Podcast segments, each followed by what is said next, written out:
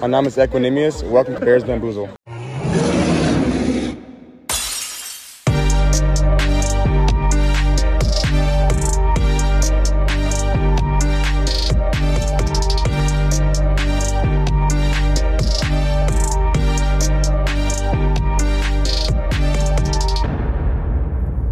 Bear Down und herzlich willkommen. Ja, wieder wöchentlich Recap mit Into the Bears Cave und Bears Bambusel. Wir gucken uns das Lions-Spiel an von Sunday, den 28 zu 13 Sieg über die Detroit Lions. Und ja, diese Woche wieder am Start. Beide Jungs vom Into the Bears Cave Podcast, Arne und Matze. Wie geht's euch? Wie ist die Lage? Bear Down, Babies. Ah, richtig gut. Also Victory Monday, auch nach einer Bye-Week, fühlt sich doch echt mal wieder schön an. Das hatten wir in den letzten zehn Jahren nicht. Freut mich, dass wir es jetzt wieder haben. Halleluja. Und ja, kommen wir rein in die Folge. Bear down, Leute. Servus. Ja, geil. Back-to-back Wins. Back-to-back Division Wins. Es, es ist einfach geil und ich hab Bock. Ja, ihr habt es gerade schon angesprochen, äh, angesprochen. Arne, erster Sieg nach einer Bye-Week, nach zehn Jahren. Matze hat es angesprochen, quasi erster äh, Back-to-Back-Win in der Eberfluss-Ära. Und dazu, wenn ihr mit sowas um die Ecke kommt, habe ich natürlich auch noch was. Das erste Mal seit 2021, ähm, dass man in Soldier Field einen Division-Sieg feiert. Und Let's ja, go. zwei Spiele Folge gewonnen, zweimal gegen einen Division-Opponent. Mm, Fangen wir wie üblich mal an. Ähm, Arne, führ uns mal so ein bisschen durch die, durch die Game-Stats und dann danach gucken wir so ein bisschen auf das Spiel. Alright.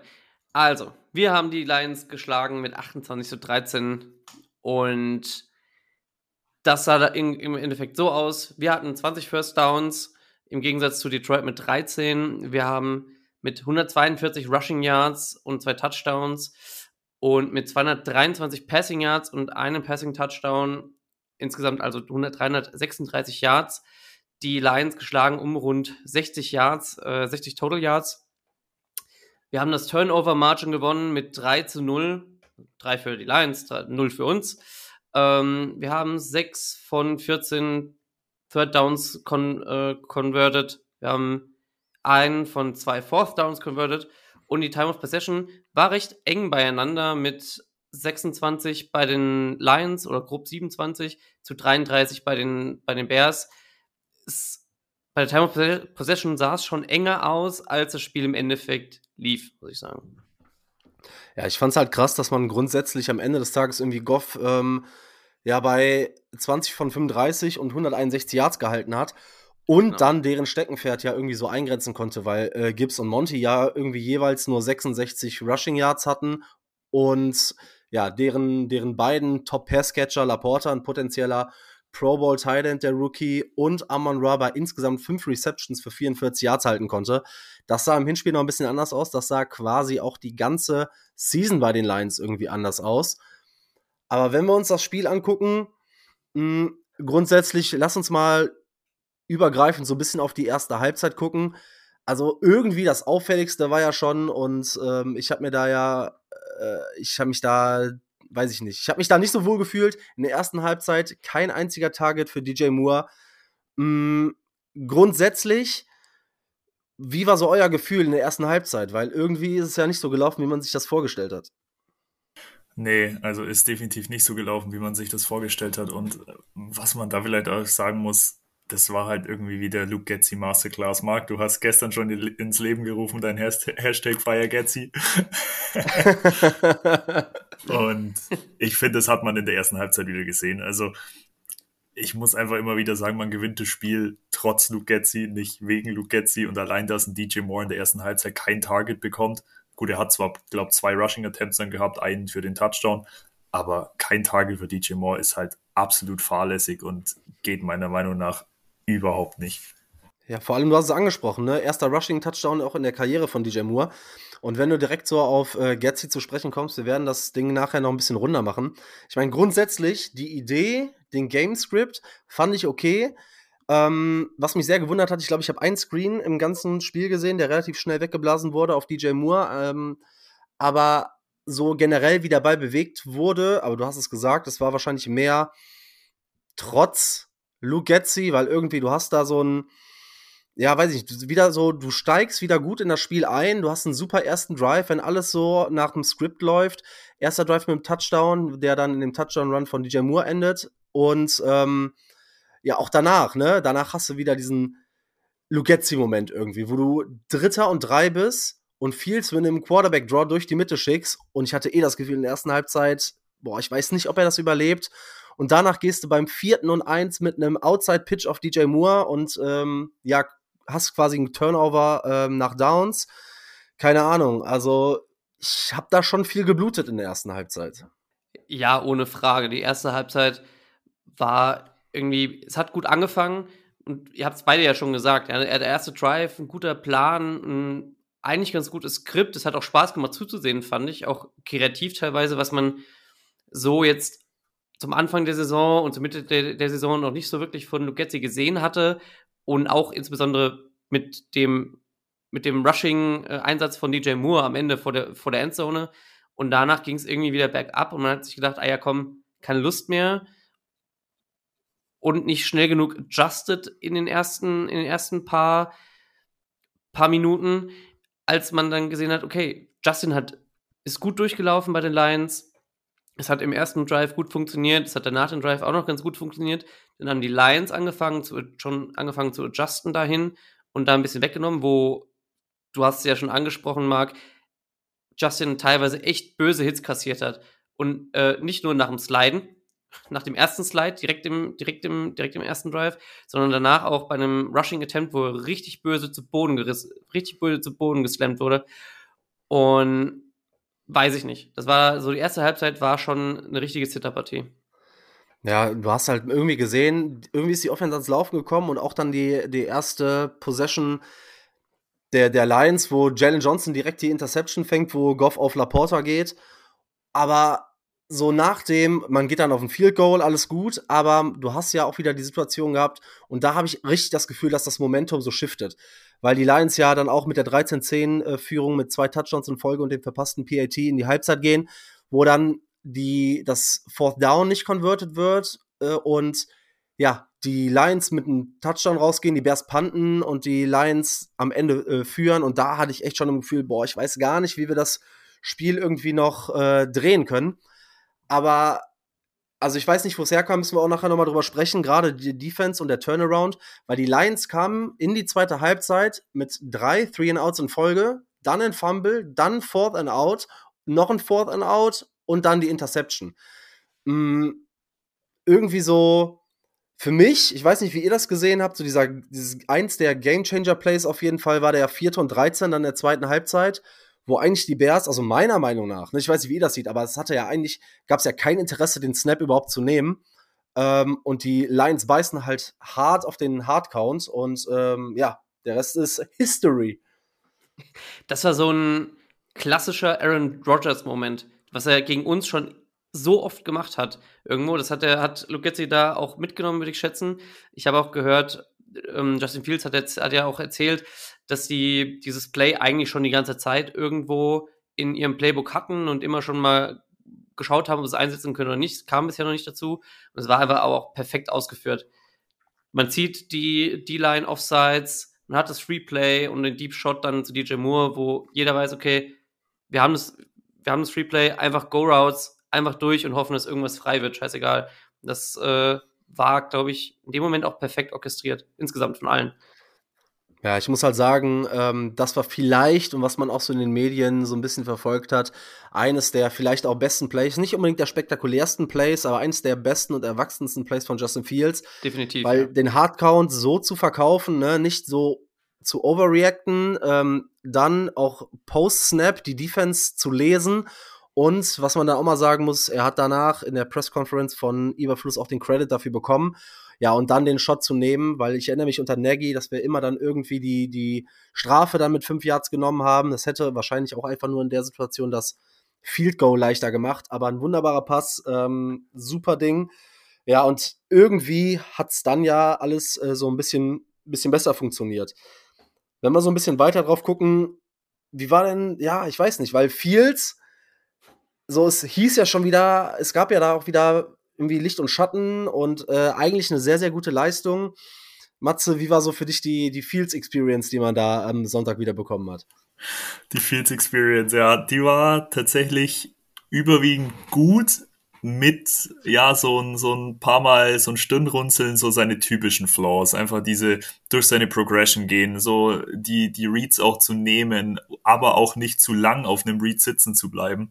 Das waren so die typischen typischen Dinger, wo man sagt bei Fields, okay, die sind definitiv nur ausbaufähig, aber gut, man muss halt auch daran denken, was erwartet man und wovon geht man aus. Also es ist, wird kein perfekter Quarterback sein, aber das, was man von ihm gestern gesehen hat, die Tight Window Throws auf Mooney da einmal an der Außenlinie, an der 40 und dann auch auf Kmet und auch die Money Throws oder die Money, Money Plays wie dagegen äh, auf Moore, wie wir gerade schon angesprochen haben, das sind schon Sachen, die wollen wir so sehen und ich meine, seine Statistiken geben ihm recht. Er macht keine Fehler, er gewinnt uns Spiele und das ist definitiv die Progression, die ich sehen will.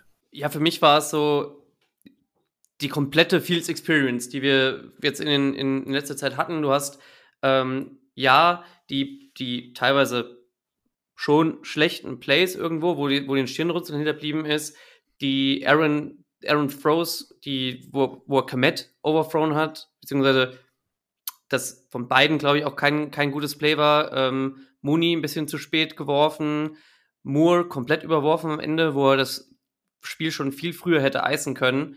Aber dann auf der anderen Seite die ganzen großartigen Plays, wo er kein, nicht den Safety genommen hat. Mit jedem anderen Quarterback oder vielen anderen Quarterbacks hätte man dann, hätte mir dann Safety, glaube ich, gesteckt bekommen. Er kommt da raus und macht dann noch das First Down.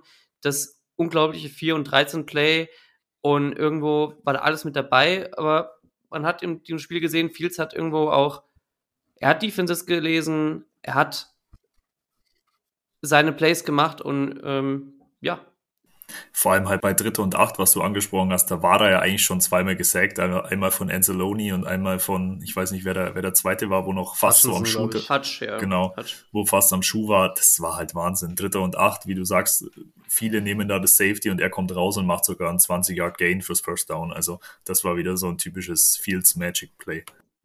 Ja, ich meine, wir wollen es wir wollen's jetzt ja gar nicht wieder aufmachen, ne? dass man so groß sagt, okay, was machen wir jetzt mit Justin Fields? Das werden wir vielleicht hier und da nochmal thematisieren, aber das brauchen wir auch jetzt nicht jede Woche äh, aufzumachen. Grundsätzlich habt ihr es ja gesagt, ne? man hat wieder dieses Ding, dass er schon hier und da dann den Ball zu lange hält, dass er auch offene Würfe nicht trifft oder sieht. Einmal äh, Mooney und einmal äh, Moore offen im, in der Mitte des Feldes, ganz klar übersehen. Aber dann, Matze, du hast das Play angesprochen, wo er äh, Mooney an der Außenlinie anspielt das Play auf Kmet, was du meintest, ähm, Arne, ich fand das gar nicht so schlecht. Ich fand den Wurf auch ganz gut, weil er geht ja so ein bisschen durch die Hände noch von Kmet. Hm, ich habe auch gelesen, ja, schlechter Wurf und keine Ahnung. Also für mich war das auf jeden Fall ein Play, was, was Kmet, also super schwierig zu nehmen, aber was Kmet auf jeden Fall nehmen kann. Auf jeden Fall. Also ich, ich will nicht sagen, das war kein, kein rundheraus schlechter Wurf. Er war irgendwo doable für den, für den Tight End, wenn, man kennt das ja von Receivern, ne? die sagen dann, okay, wenn, meine, wenn der Ball meine Hände berührt, dann muss ich ihn irgendwo haben. Ist in dem Fall, kann das auch sein. Er hätte den Ball einfach besser platzieren können, dann wäre es auf jeden Fall ein Touchdown gewesen, weil Komet war frei. Naja, das ist so. Ich meine, die Plays wirst du auch drin haben. Auf der anderen Seite muss man halt sehen, wo man herkommt mit, äh, mit Fields. Und ich habe mir erstmal angeguckt, ähm, denn ich habe eine Statistik gefunden und äh, ich habe es dann mal rausgesucht. Die letzten fünf Spiele von Justin Fields hat er 1226 Passing Yards, 10 Passing Touchdowns, 305 Rushing Yards, ein Rushing Touchdown und ein Passer Rating von 107.7. Und wenn man das auf eine ganze Saison hochrechnet, und das hört sich jetzt erstmal gut an, man kann das vielleicht noch nicht so einordnen, aber damit wäre Justin Fields auf einer Pace für 4168 Passing Yards und 34 ähm, Passing Touchdowns. Und da muss man halt wirklich sagen, das ist ja schon ein krasser Schritt zu dem, was wir sonst bekommen haben. Wir haben es eben gar nicht erwähnt in diesem Spiel. Fields war 19 von 33 für 223 ähm, Passing Yards und einen Touchdown und 12 Rushes für 58 Yards und einen Rushing Touchdown. Gerade bei dem Rushing Touchdown hat man ja auch wieder gesehen, so diese Momente, die ihn einfach special machen. Nichts offen, gutes, das Blocking war gut geschemt, die Passing Routes fand ich so lala. Aber ähm, was auch dafür spricht, dass sich Fields auf jeden Fall entwickelt, war Fields in dem Spiel gegen den Blitz. Fields war bei acht Dropbacks, ähm, Ja, also hatte, hatte acht Dropbacks gegen eine Blitz, hat davon sechs angebracht für 122 Yards, einen Touchdown und zero Interceptions mit einem Passer-Rating von 156.3. Also das ist halt schon eine Entwicklung, die wir sehen. Die Frage ist natürlich, reicht diese Entwicklung? Ich meine, wenn wir die von Anfang an bekommen hätten, hätten wir wahrscheinlich gesagt ja. Ich bin halt immer noch ein Verfechter davon, wir bleiben. Andererseits, dann siehst du, umso mehr es jetzt in die Evaluation der, ähm, der, der College Quarterbacks geht, ähm, da siehst du schon mehr als diese Highlight Throws. Und es ist wirklich eine schwere Entscheidung. Und ich glaube, das Thema können wir uns gut und gerne für, für die Offseason nochmal aufheben, denn das wird auf jeden Fall ein riesengroßes Thema, was uns bis zum Ende begleitet. Ich würde es mir auf jeden Fall noch bis zum Ende, bis zum Ende aufheben. Um, wenn wir mehr auch die College Quarterbacks angucken können. Wir haben jetzt Justin Fields, der irgendwo Entwicklung tut. Ob er es jetzt am Ende bei uns weiter tut oder nicht, das glaube ich, das werden wir sehen. Ich will auf jeden Fall nicht in Ryan Poles Schuhen stecken in, de, in, in der Hinsicht, weil ich glaube, egal wie du dich entscheidest, am Ende siehst du auf die eine oder andere Weise blöd aus. Oder du siehst auf jeden Fall gut aus, ne? Also, ja. es ist ja auch irgendwo, also ich glaube, Matze, du hattest es irgendwie getwittert, irgendwie die Bears schaffen aus einer Win-Win-Situation eine Lose-Lose-Situation zu machen. Ja, keine Ahnung. Also ich wollte eigentlich, bevor ich das Spiel gemacht habe, habe ich, äh, ich mache ja mal so dann auf Twitter so einen Mock-Draft Monday. Ich hatte schon einen Mock-Draft vorbereitet, wo man mit Caleb Williams geht. Aber ich habe den heute bewusst nochmal zurückgehalten. Ich äh, mache vielleicht nochmal eine Option für heute, für später, wo ich, wo ich einen Backtrade mit reinhaue. Aber äh, das ist dann ein Thema für, ein, für einen anderen Tag. Hm, wir hatten gesagt, grundsätzlich wurde Justin Fields aber nicht leicht gemacht, denn unter anderem, wie gesagt, ich fand grundsätzlich den Gameplan von Getzi jetzt gar nicht so verkehrt, aber du hast halt immer diese, diese riesen Fragezeichen da drin und der einzige, von dem du aktuell gefühlt keine Kontinuität bekommst, ist halt Lugetzi. Neben dieser Problematik Lugetzi und dem Playcalling hattest du, finde ich, einen richtig schwachen Tag, wobei man das einordnen muss vielleicht. Aber ich fand, die O-Line hatte keinen besonders guten Tag. Der einzige, der für mich wirklich gut aussah, war eigentlich Braxton Jones. Daniel Wright hat viel gestruggelt gegen Aiden Hutchinson, obwohl da O'Neill in der Mitte gefehlt hat. Ähm, Tevin Jenkins hatte nicht seinen besten Tag. Lucas Patrick, ja, wissen wir mittlerweile, wie er ist weiß ich nicht, war ich das oder äh, war ich der Einzige, der irgendwie so Mitleid mit Fields hatte, dass er ständig unter Druck war? Und da komme ich wieder auf Getzi. Keine sich schnell entwickelten Routen, keine Slants, keine Ins, keine Outs, keine schnellen, offenen Looks. Und das halt vor allem vor dem Hintergrund, dass Justin Fields gerade in Halbzeit 1 so unfassbar viel Pressure bekommen hat. Also ich hatte auch den Eindruck, dass die O-Line gestern wirklich nicht ihre Leistung in der letzten Wochen bestätigen konnte. Wie du sagst, ich fand Lucas Patrick gestern wieder unsere Center-Problematik. Das ist einfach etwas, das zieht sich über die ganze Saison und da muss was getan werden, entweder über einen Draft oder Free Agency.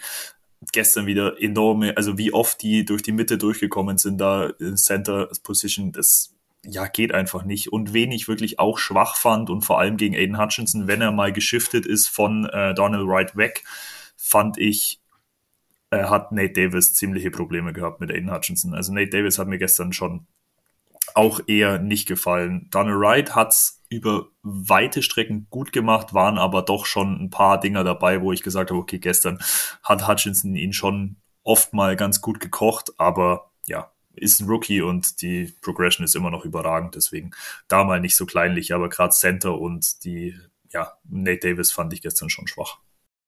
Ja, direkt oder direkt dazu, wenn man sich im Prinzip das Rushing Game anguckt, weil du hattest wieder die Situation, dass Justin Fields und DJ Moore irgendwie deine erfolgreichsten Rusher waren. Ähm, eigentlich waren wir ja immer Rushing Yard technisch so mega gut. Ich habe mir auch mal die EPA angeguckt, die ist im Rushing, in der Rushing Offense EPA quasi, ist in den letzten Wochen auch zurückgegangen.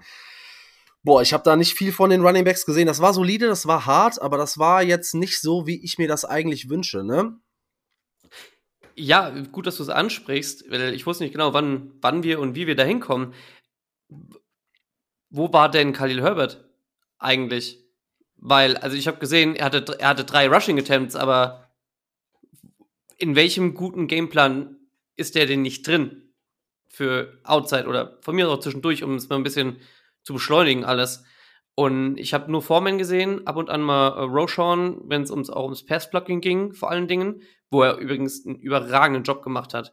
Auch bei dem, ich glaube, er war da auch drin bei dem Block für den DJ Moore Touchdown da, äh, da.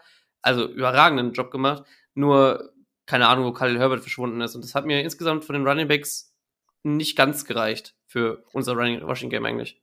Ja, du hast ähm, Foreman mit 11 Rushes für 50 Yards und Herbert mit 3 für 8. Da fehlt mir auch so ein bisschen, wenn du die Qualität, ich verstehe, dass du Foreman featuren willst, ne? Aber du hast ja zwei Backs mit vielleicht dann auch einen, einen Tacken unterschiedlichen Qualitäten finde da eine gewisse Balance. So pounde, ich, ich habe das immer wieder gepredigt, pounde doch mit äh, Dante Foreman und dann gerade, das soll ja eigentlich so ein offensives Outside-Zone-Scheme sein.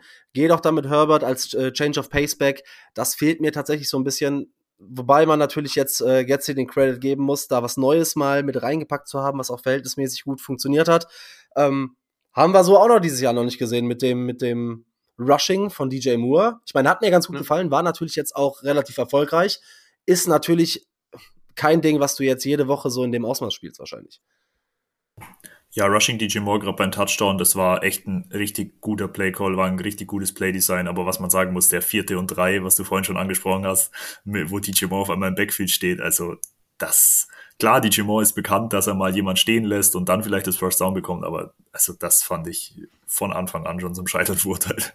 Ja, was, was wieder oder weiterhin ziemlich gut klappt, ist äh, in meinen Augen Cole Komet ist jetzt wieder mehr oder war die ganze Saison, hatte zwar mal den einen oder anderen Tag, wo er nicht so drin war, aber gerade, ich glaube, das erste Vikings-Spiel, da war er ohne Target. Aber jetzt in dem Spiel auch wieder, ich habe mir, ich habe gelesen, dass Cole Komet jetzt an Greg Olson vorbeizieht mit den All-Time Receptions als Tight End für die Bears. Jetzt ist er auf Nummer 5. Kmet war bei sieben Catches für 55 Yards, meine ich, wenn ich mich da jetzt nicht verguckt habe. Ähm, wieder ein gutes Spiel, gutes Spiel im Blocking. Ja, weiß ich nicht, gibt's was Großes, was wir ja äh, über Neues über Cole Komet äh, erfahren, außer dass er seinen Vertrag dann irgendwie Tag für Tag rechtfertigt? Nee, nicht wirklich, nicht wirklich. Über wen wir aber, glaube ich, sprechen müssen im Passing Game ist Daniel Mooney in dem Spiel gewesen. Aua. Ja, wir haben's.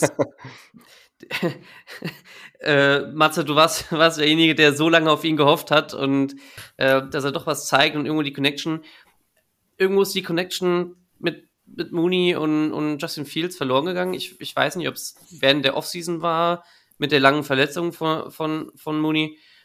Und heute, er hat Targets gekriegt. Also, ich habe mal geguckt, er hat sieben Targets bekommen, davon hat er zwei gefangen. Dazu zugegeben, eines davon war uncatchable, das war, das war nix, aber der Rest, ich, ich weiß es nicht. Und, ich, und er kann, glaube ich, auch produzieren, ja, wenn es klappt, aber gestern lief das nicht so. Ja, ich glaube, das größte Problem oder eines der größten Probleme ist, dass irgendwie man davon weggegangen ist, Mooney auch richtig ins Scheme einzubauen, weil dass er ein, eigentlich ein guter Wide Receiver 2 sein kann, hat er in der Vergangenheit bewiesen. Und auch, dass die Connection da ist. Wobei du natürlich recht hast, ich habe das jetzt auch viel zu häufig gesehen, dass Fields Mooney überwirft. Ähm, ich habe aber auch das Gefühl gehabt, dass so ein bisschen, ja, der Effort so ein bisschen nachlässt. Ich meine, ich kann das nachvollziehen, ne? Mooney ist ein kleiner, leichter Receiver, der wiegt, glaube ich, irgendwie 176 Pfund oder sowas. Und wie viel Mooney dieses Jahr schon blocken musste, das ist ja eigentlich kein Weg, den du gehst als Offensive Coordinator, wenn du teilweise sagst, okay, ich werfe einen Screen auf den, äh, auf den Tight End und lass dann Tyler Scott und Daniel Mooney blocken. Wie oft Daniel Mooney mittlerweile schon weggeblasen wurde. Ich weiß nicht, ob der jetzt schon mal mittlerweile ähm, irgendwie unter vier Augen mit Getzi gesprochen hat, gesagt hat, ey, das ist nicht mein Job, das sind nicht meine Qualitäten, du kannst mich nicht jede Woche aufstellen und irgendwelche äh, Linebacker oder Cornerbacks blocken lassen, das ist es einfach nicht. Und ich hatte wirklich das Gefühl, einmal kommt er nicht zum Ball zurück und adjustet nicht Richtung, Richtung Pass. Wobei man andererseits wieder sagen muss, wenn er den Ball in den Händen hat, wie dieser krasse Pass von, äh, von Fields auf Moni an die Sideline, also ein ganz, ganz kleines Window und dann macht er ja auch, ich glaube, 19 Yards mit einem Play oder so. Das ist richtig, richtig gut. Äh, oder 29 Yards sogar. Äh, macht, macht ein richtig gutes Play. Und ähm, das Problem ist natürlich, wir müssen ja über Mooney reden, weil mit diesen Zahlen kannst du ihn natürlich nicht, also du, mit diesen Zahlen kannst du ihn nicht bezahlen. Ne? Ich, ich habe keine Ahnung, weil wenn Mooney geht, sieht dein Wide Receiver Room auch wieder nach DJ Moore gleich null aus. Keine Ahnung, was man jetzt damit mit der ganzen Situation macht. Ich weiß es nicht. Ich fand äh, die ganze Danne Mooney-Situation gestern auch wieder wirklich im Vergleich zu den anderen Wochen ganz anders, weil die Wochen davor hat man immer gesagt, okay, Justin Fields nimmt die Reads auf Mooney gar nicht. Also er, er schaut auf Moore, er schaut dann vielleicht noch auf Kmet oder vielleicht noch auf einen Running Back, dass er einen, einen kurz darüber wirft, aber die Reads auf Mooney waren nicht da. Gestern waren sie da und gestern muss man so ehrlich sein, hat er einfach ein schlechtes Spiel gehabt. Klar, er hat den einen gehabt, wo er auf jeden Fall nicht fangen konnte, aber da waren auch zwei, drei dabei, die Mooney eigentlich fangen hätte sollen, wenn nicht müssen.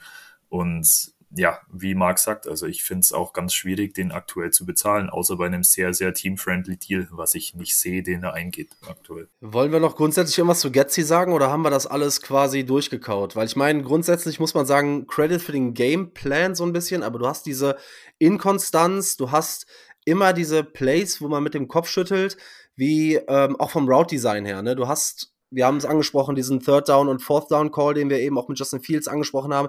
Justin Fields wurde komplett zerstört in dem einen oder anderen Play, wenn da ein designter Run war. Und was mich krass äh, irritiert hat, war, wenn ihr euch den, den, ich glaube, das war in der ersten Halbzeit in der Red Zone ein Play anguckt, wo wir ein Field Goal schießen.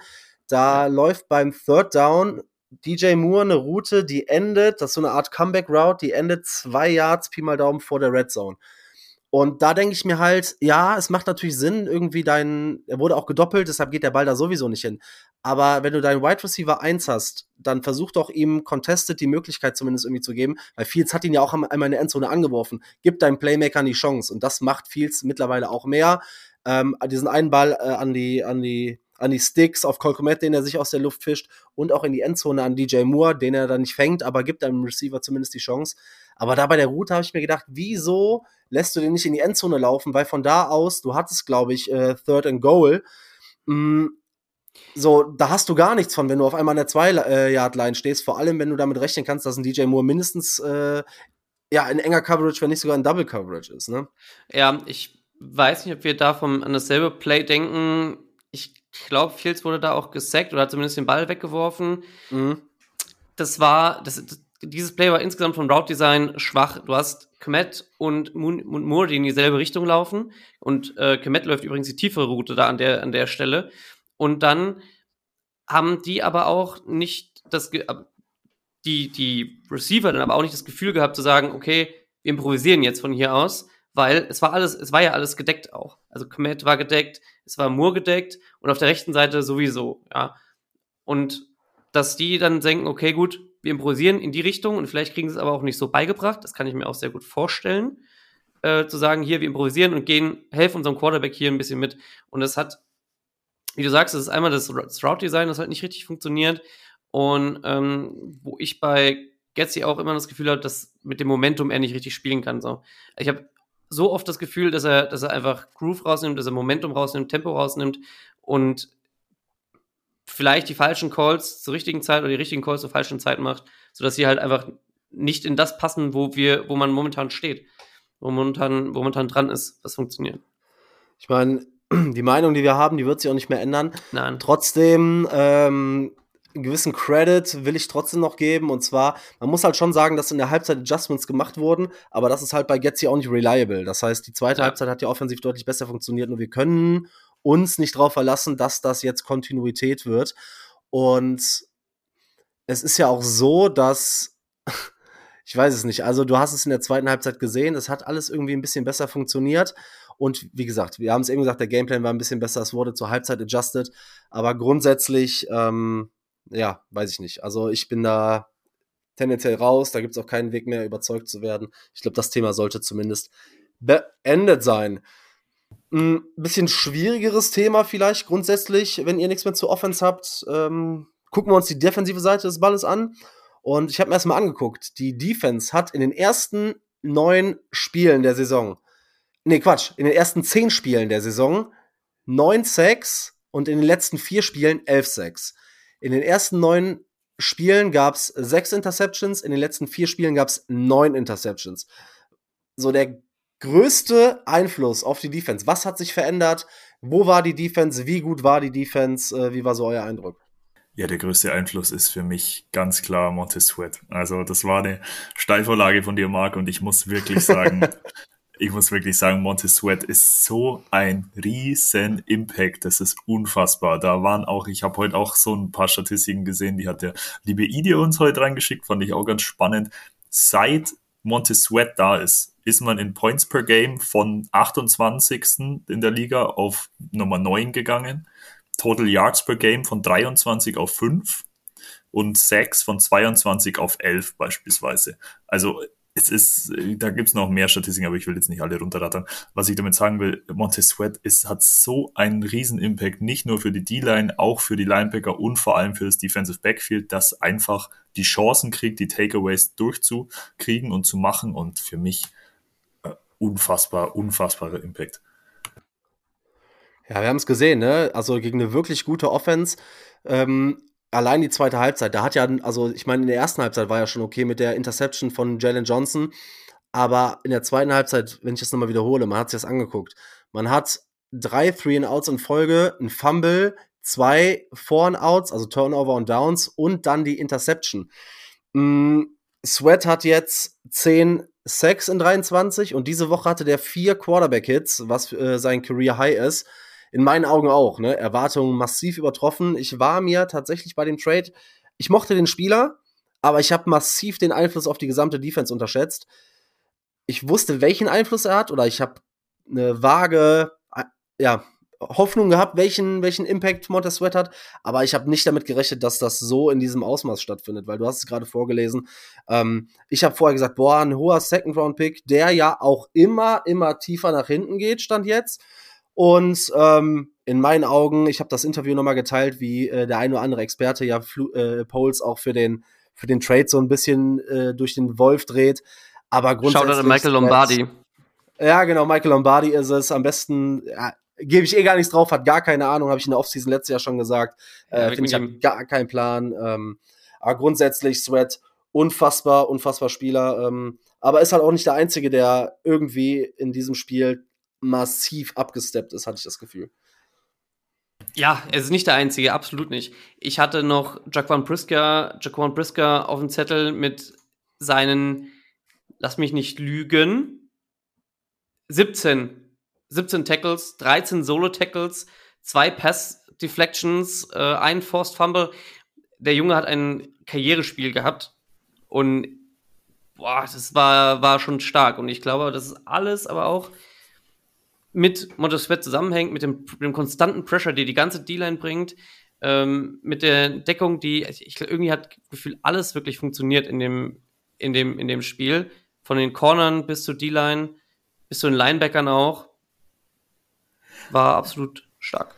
Ja, ich hätte schon fast gesagt, sind wir fast im Statistik Saturday, denn die 17 Tackle, die du von Jaquan Brisker angesprochen hast, sind die meisten für einen Bears Defensive Back seit 1960. Also egal. Ja, in, in jede Richtung schaffen die Bears dieses Jahr irgendwie historische Zahlen aufzulegen, ob es die Niederlagen gegen Denver oder gegen Detroit sind oder jetzt die Spiele ähm, oder den Sieg, äh, diesen Sieg ohne Touchdown gegen, gegen die Vikings. Mm, von daher, aber ich glaube, es gab noch einen Spieler, aber das überlasse ich dann mal Matze, der da das erste Mal in seiner Karriere so ein bisschen ähm, abgesteppt ist. Äh, oder, ja, genau. Ja. Anna hat es ja. gerade schon geschrieben. Ein strahlender Matze sitzt hier. Ey. Und wenn wir schon bei Statistiken sind, eine noch zu Brisker. Ähm, er hat in den ersten elf Spielen, oder die er gespielt hat, die Saison 80 Tackles gehabt und gestern allein 17. Also unfassbare Leistung, um das nochmal abzuschließen. Crazy. Und den Epic Build-Up von dir gerade, Marc, natürlich. Ich habe es in der Ball Prediction gesagt, Javon Dexter, Javon Dexter macht seinen ersten Sack für uns. Ich glaube, es zählt nur als 0,5, also, meine ich, weil ja. Justin Jones noch dabei war. Ja. Nee, Sweat. Aber er hat sich mit Sweat, Sweat geteilt, meine nee, ich. Okay. Oder Jones. Jones. Ja, und Jeff. Sweat ah, ja. war alleine. Sweat, Sweat hat seine alleine, ja, glaube ich. Mhm. Okay. Haben, wir eben, haben wir eben gar nicht gesagt, hat seinen Sack natürlich diese Woche auch wieder geholt. Ja, ja klar. Mittlerweile Double-Digit Sacks. Ja, genau. Javon Dexter.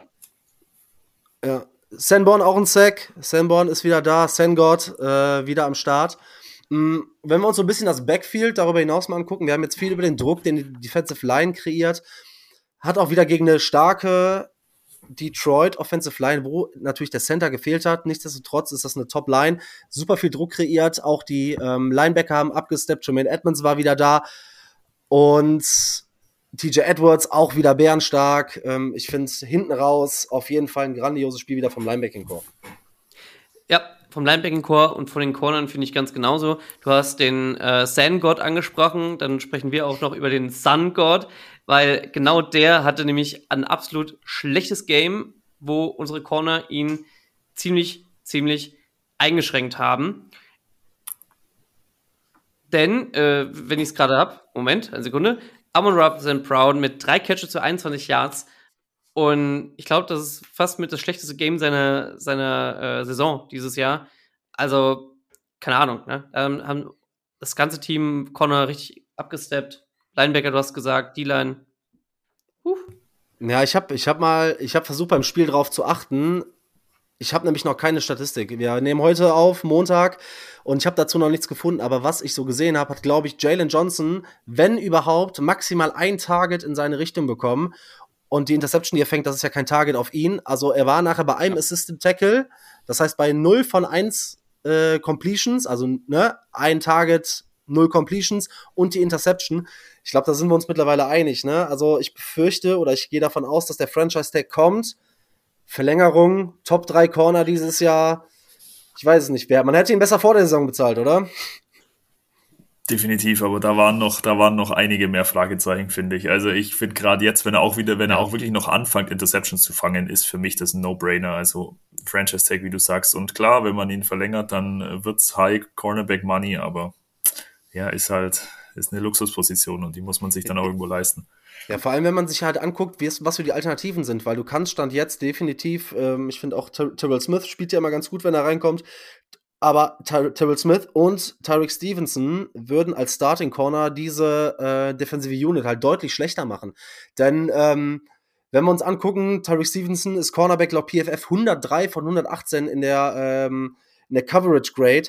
Das ist einfach noch nicht gut, ne? Und ich hätte schon deutlich weniger Bauchschmerzen, wenn die beiden eventuell dann ohne Verletzung in der nächsten Offseason den Cornerback 2 Spot unter sich ausmachen können und man mit Jalen Johnson diese, diese äh, Surefire Number One auf Cornerback hat.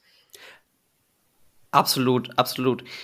Es sind halt Tyreek Stevenson und Terrell Smith sind halt einfach Rookie, Rookies. Und wir werden Growing Pains haben. Dafür ist Corner einfach eine viel zu schwere Position und Wide Receiver und Passing Game viel zu, was soll ich sagen, ähm, viel zu präferiert von der NFL als, und, und ähm, haben viel mehr Vorteile in der NFL als äh, die Corner generell und die Defense sowieso. Entsprechend ist es okay, es ist erwartbar, dass, dass es hier und da Schwächen gibt und dafür haben wir aber Jalen Johnson, der das schon durch hat. Und entsprechend jetzt mittlerweile, Matze, du hast gesagt, am Anfang hat er es noch nicht verdient gehabt, mittlerweile stimme ich da voll zu, dass er es verdient hat, Top Cornerback Money zu kriegen, zumindest Top 5 Cornerback Money zu kriegen. Und ich glaube, da, wir haben die Cap Space und da würde ich jetzt auch kein weiteres Loch, Loch aufmachen wollen. Ich hätte noch ein, äh, ein Shoutout für einen Rookie von uns, der glaube, die, der bei uns ein bisschen zu wenig betrachtet wird, beziehungsweise wir reden wenig über ihn, und zwar ist es Zach Pickens. Zach Pickens hat meiner Meinung nach gestern sein bestes Spiel gehabt in, in der Saison. Er hat, war auch ausschlaggebend dafür verantwortlich für die Interception von äh, Jermaine Edmonds. Da hat er einen guten Pressure gehabt auf Jared Goff und hat ihn meines Erachtens, also ich habe es im Video, man sieht es nicht ganz, aber ich glaube, er hat ihn sogar ein bisschen beim Wurf auch gestört, wodurch das dann eben zur Interception kommen ist. Also Zach Pickens wird von Woche zu Woche auch immer besser und kommt immer besser ran. Ob das vielleicht auch mit Montez Sweat zu tun hat, wer weiß. Ja, ganz kurz, er hat einen QB-Hit und ich glaube, das war genau der Zeitpunkt, wo dann die, die Interception dann kam. Ja, okay. Ja, auf jeden Fall. Das Problem ist halt, dass er auch einfach noch nicht so viele Snaps kriegt. Ich glaube, dass wir von den beiden Defensive Tackeln in der nächsten Saison auf jeden Fall noch einen riesen Schritt sehen. Denn man weiß ja, wenn die Jungs in die NFL kommen, die bereiten sich maßgeblich dann auf den Combine vor. Da bleibt relativ wenig Zeit. Man kommt in die NFL. Der erste Step ist dann immer so ein bisschen langsamer. Ich glaube, dass sich da noch relativ viel tun wird. Habt ihr sonst abschließend noch was generell zu Matt Eberfluss und der Entwicklung der Defense? Weil man muss ja halt auch sagen, irgendwie neben der Tatsache, dass seit Überfluss die Defense übernommen hat, seit der Hinzunahme von Phil Snow als Unterstützung, ist die Defense ja auch einfach ein bisschen unberechenbarer geworden. So von diesem sehr, sehr soften Scheme, ja. was wir am Anfang immer wieder kritisiert haben. Es ist mehr und variableres äh, Blitzing. Die ähm, Rushing Defense hat sich massiv gemacht. Und ich habe mal geguckt, ähm, nach EPA ist die Bears Passing äh, Defense, also nach Passing EPA, sind wir seit Woche 10 auf 4. Also das ist halt schon bärenstark, wie sich diese ganze Unit entwickelt hat. Und das spricht eben für die Statistiken, die auch Matze angesprochen hat mit der Hinzunahme von Montez Sweat. Ja, ich will es eigentlich gar nicht aussprechen. Und wie gesagt, ich bin absolut noch nicht sold auf Eberfluss und dass er nächstes Jahr zurückkommt. Aber was man shoutouten muss, ist eben dass er nach zwei Jahren wirklich desaströsen Play den Lockerroom noch nicht verloren hat und wirklich die Spieler so hinter ihm stehen, wie sie hinter ihm stehen, auch Monte Sweat. Monte Sweat hat auch in den höchsten Tönen von ihm geschwärmt. Und da muss ich schon sagen. Ja, der kennt also ihn auch noch nicht so lange. hat er. ja, ja, gut. True. Aber wie gesagt, trotzdem, er hat zwei miserable Saisons gehabt und da den Lockerroom ja. nicht zu verlieren, das spricht schon Definitiv. für ihn. Ja, also, ja, das ist halt so ein bisschen das Problem. Ich habe es ja schon mehrfach gesagt, mehrfach gesagt, ähm, Eberflus ist für mich ein richtig guter Defensive Coach. Er hat es bei den Colts hier und da gezeigt und ich glaube bei uns auch. Und man sieht, oder man merkt auch, dass er ein Lockerroom noch hat, weil die Spieler wiederholen seine Philosophien, seine Akronyme. Und wenn die Spieler es wiederholen, dann merkt man, okay, das geht denen schon irgendwo in den Kopf rein. So. Und da sind, glaube ich, die Spieler, die zumindest auch die vor allem die Defensive-Spieler, nicht auf dem Punkt, dass sie sagen würden, okay, schick den Coach ins Nirvana. Aber ob er als Head Coach taugt, ist halt dann wieder natürlich die andere Frage. Das sehe ich noch nicht so, aber ich weiß es nicht. Also momentan spielt er sich wieder in den Job zurück leider. Ja, das, das ist halt auch mein größtes Problem an der Sache. Ne? Ich meine, ich habe Überfluss ja deutlich weniger Credit auch als Defensive Coordinator die ganze Zeit gegeben. Da muss ich natürlich jetzt so ein bisschen mich korrigiert sehen und ähm, da habe ich nicht mit gerechnet. Aber es lag tatsächlich anscheinend auch sehr viel an Alan Williams. Trotzdem ähm, ja, man muss halt sagen, man hat ihm jetzt die Waffen dazugegeben und er funktioniert. Ähm, das habe ich nicht erwartet. Genau das, was ihr gesagt habt. Ich befürchte halt auch, dass man sagt, also dass man zu wenig Head Coach und Defensive Coordinator trennt. Weil Überfluss der Defensive, äh, Defensive Coordinator, egal was man von ihm hält, scheint ja zu funktionieren, sonst hätte diese Defense nicht so einen großen Impact die letzten Wochen. Aber als Head Coach ist halt zu viel vorgefallen, dass zwei Members aus deinem Coaching-Staff gehen, dass du dieses Debakel um die Art und Weise mit Chase Claypool hast, die Art und Weise von Pressekonferenzen, generell die Außendarstellung. Und du bist ja als viel mehr äh, oder für viel mehr als die Defense verantwortlich als Head Coach. Deshalb hoffe ich, dass sich da Poles nicht blenden lässt, denn ich denke, mit dieser Unit kann auch ein anderer Defensive Coordinator gut arbeiten. Ähm, aber das Thema Coaches werden wir ja auf jeden Fall nochmal für euch aufmachen. Wir werden da draußen, wir haben uns um die Offseason mal ein bisschen angeguckt, wir haben uns die Daten terminiert. Es kommt ja irgendwann der Black Monday und davor werden wir uns nochmal definitiv intensiver mit der Coaching-Frage beschäftigen. Aber eine Sache, da muss ich euch noch drauf festnageln, denn ich weiß nicht, ich weiß noch nicht so wirklich, wer von euch mehr realistisch, wer mehr hyped ist, wer surreal ist. Ähm, aber wir, die Bears, sind in der Hand. Ja, die Bears sind in der Hand. Wir haben wieder einen Sieg geholt. in der fucking Hand. Yes. Ja. Okay, da höre ich schon, da sieht einer, sieht uns schon in den Playoffs. Ähm, Klar. Die, Bears, die Bears spielen jetzt äh, noch die Browns, Atlanta, die Cardinals und die Packers. Ja, also, was sagt ihr? Wie, wie geht man aus der Saison raus? Ist man zu Recht in der Hand? Lohnt sich darüber zu reden? Definitiv. Wenn, wenn die Defense so weiterspielen kann und die Offense ihre Chancen gut, so gut nutzt und besser nutzt, dann, sehe ich uns tatsächlich bei dem Schedule momentan, nachdem ich das Spiel gestern gesehen habe, äh, dass wir das schon durchgehen können. Winning out. Wir können noch eine kleine Streak jetzt gehen, vielleicht. Ja, lass mal sehen. Und äh, wenn wir, dann haben wir eine gute Chance auf die Playoffs. Sehe ich schon. Ja. Matze, vertraust du dem Ganzen auch so sehr? Weil wie oft hatten wir das? Wir hatten das gute Spiel gegen Denver, wir hatten das gute Spiel gegen Washington. Hat man dir jetzt schon genug Vertrauen geschenkt, um genauso positiv zu sein? Ich glaube tatsächlich, dass die Mannschaft eine andere ist wie zu Beginn der Saison. Anfang der Saison hätte ich gesagt, nee, das ist ein Flug. Wenn man mal ein gutes Spiel hat, heißt es das nicht, dass es die Wochen danach auch so ist. Aber ich glaube, wir sind konstant immer besser geworden. Und für mich ist das kommende Spiel gegen die Browns das Make-or-Break-Spiel. Gewinnst du das, drei Spiele in a row, Glaube, Belief macht so viel mit einer Mannschaft und schweißt ein Team so viel zusammen und kann Berge versetzen. Und wenn, wenn der Sieg kommt gegen die Browns, dann sehe ich da wirklich alles drin.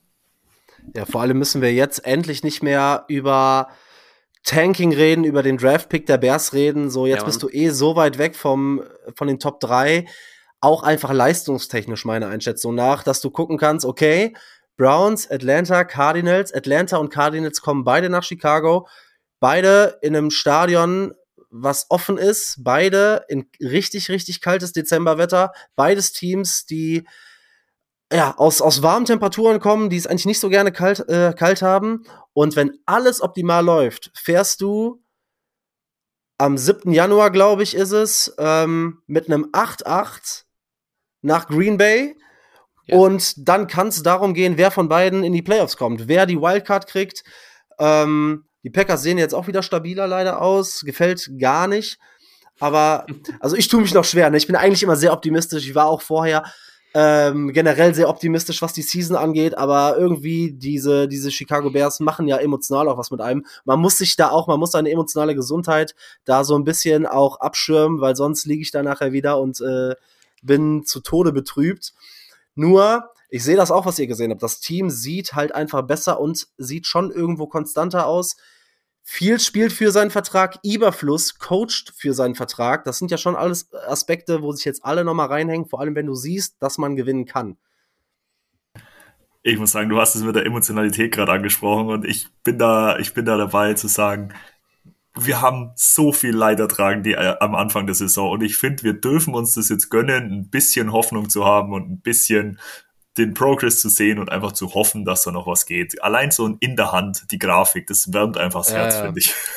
Ich meine, es macht auch einfach mal Spaß, so nach guten Spielen, nach Siegen einen Podcast aufzunehmen und nicht jedes Mal da zu sitzen und sagen, ey, nach den vier Wochen, worüber sollen wir noch reden? Ne? Dieses Team ist Trash, die Coaches sind Trash, es ist keine Entwicklung, ähm, weiß ich nicht. Und ich denke auch, das Team ist auf dem Weg, noch seinen besten Football für diese Saison zu spielen.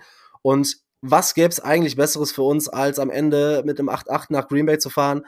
Und selbst wenn man am Ende nicht mehr in die Playoffs kommen sollte, wobei du, glaube ich, mit einem 8-8 oder einem 9-8 am Ende, was übrigens auch meine Prediction vor der Saison war, äh, nach Green Bay zu fahren und entweder den, den Playoff-Platz kaputt zu machen, so wie letztes Jahr die Lions, die haben ja auch diesen Winning-Streak hinten raus äh, gehabt, um das Momentum mit in die nächste Saison zu nehmen. Und ich glaube, da ist es super, irrelevant, welche Coaches du hast, denn du als Spieler hast du dieses Momentum, du hast diese Winning Culture im Locker Room und dahingehend glaube ich einfach, dass das super wichtig und viel, viel wichtiger als ein Top 5, Top 3 Pick ist, vielleicht auch einfach mal endlich anzufangen, Spiele zu gewinnen. Absolut, absolut. Und das macht wirklich viel aus. Wir hatten uns vor der Bio gefragt, okay, was bringt dieser Win gegen die Vikings? Was, wo ist das? Was hat das für das Team für eine Auswirkung? Und wir haben es, glaube ich, gesehen. Ich habe es ähm, in diversen Podcasts auch vorher gehört von den, von den Amerikanern. Das Team im Lockerroom sah nicht so aus, als sah nicht so aus wie ein Team, das sich das überrascht war zu gewinnen, sondern die sind mit Confidence da reingegangen. Die haben, die wussten, okay, wir haben eine Chance, das zu gewinnen und wir können das auch gewinnen, wenn wir durchziehen. Und genau das haben sie getan. Und ich meine, es ist einfach wirklich viel schöner. Ich verstehe, wenn einen das Team über die Mitte der Saison ähm, so ein bisschen emotional gebrochen hat. Es war, es ist ein richtiger Rollercoaster, in dem wir hier drin sind. Wir haben über die zwei Top 3 Picks gesprochen, über Fired Everyone. Und jetzt sind wir dabei zu sagen, hier, wir können es in die Playoffs schaffen irgendwo. Und für den Playoffs-Routen ist halt, glaube ich, immer noch besser. Winning Culture ist einfach, ist einfach beste Culture. Ja, vor allem ist halt auch einfach der Punkt, wenn du den voraussichtlich First Overall hast, so, dann ist es irgendwann auch vermessen zu sagen, ja, okay, dann wollen wir den ersten und den zweiten haben. Scheiß doch auf den zweiten Pick. Normalerweise hast du generell nur einen Pick in der ersten Runde. Und wenn du jetzt sowieso den First Overall hast, dann finde ich es absolut, ja, sekundär, finde ich es marginal darüber zu diskutieren. Und es ist nicht so wichtig, wann du dann pickst, weil der Draft ist geladen mit Spielern, die die Qualität haben. Wie gesagt, wir gucken uns die die Prospects nochmal genauer für euch an und werden darüber so ein bisschen auch mit Experten, mit College-Experten, mit deutschen äh, College-Experten äh, drüber sprechen. Und ähm, ja, dann, dann kann es halt ganz, ganz spannend hinten raus werden. Und ähm, ich lasse mich überraschen, aber ich bin halt auch so, ne? Du kriegst mich halt mit ein, zwei Siegen sofort wieder rein. Jetzt haben wir ein Spiel dreckig gewonnen. Jetzt haben wir ein Spiel überzeugend gewonnen. Das Einzige, was jetzt noch so mitschwingt, ist für mich, wie ärgerlich sind diese beiden Niederlagen gegen Denver und Detroit. Ja. Du beide hättest gewinnen müssen. Ich rede noch nicht mal über dieses Debakel gegen Green Bay am ersten Spieltag. Ich rede nicht über den Blowout, den Kansas City uns eingeschenkt hat. Oder diese, dieses Spiel gegen die Saints, was man eventuell mit Justin Fields, blablablub, das sind das ja alles äh, wie wenn, hätte und wäre.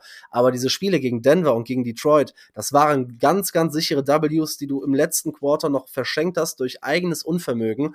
Und wenn du die gewonnen hättest, dann stehst du jetzt bei sieben Siegen und bist ganz klar auf dem Rennen in die Playoffs. Also, das tut jetzt aktuell richtig, richtig weh, wenn man sich zurückerinnert. Absolut.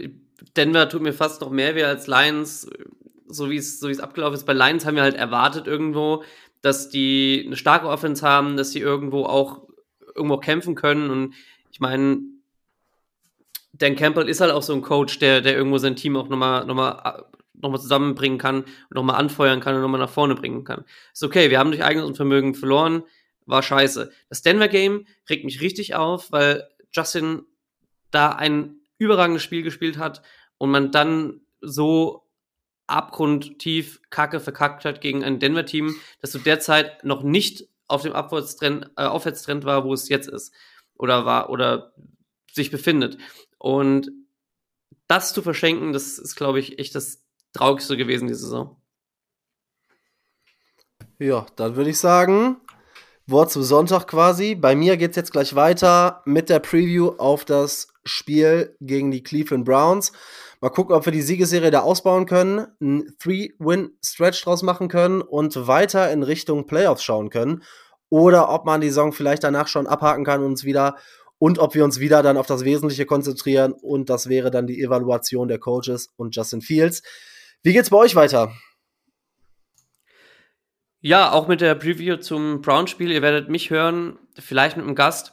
Und du hast gesagt, komm, kriegen wir eine Streak hin, kriegen wir es nicht hin. Die Defense wird, glaube ich, das sein, wo wir, die Defense der Browns wird das sein, wo wir äh, wirklich gegen allen kämpfen müssen, wirklich gegen, gegen fighten müssen. Aber wir fassen es euch für euch zusammen im Anschluss an diese Teil.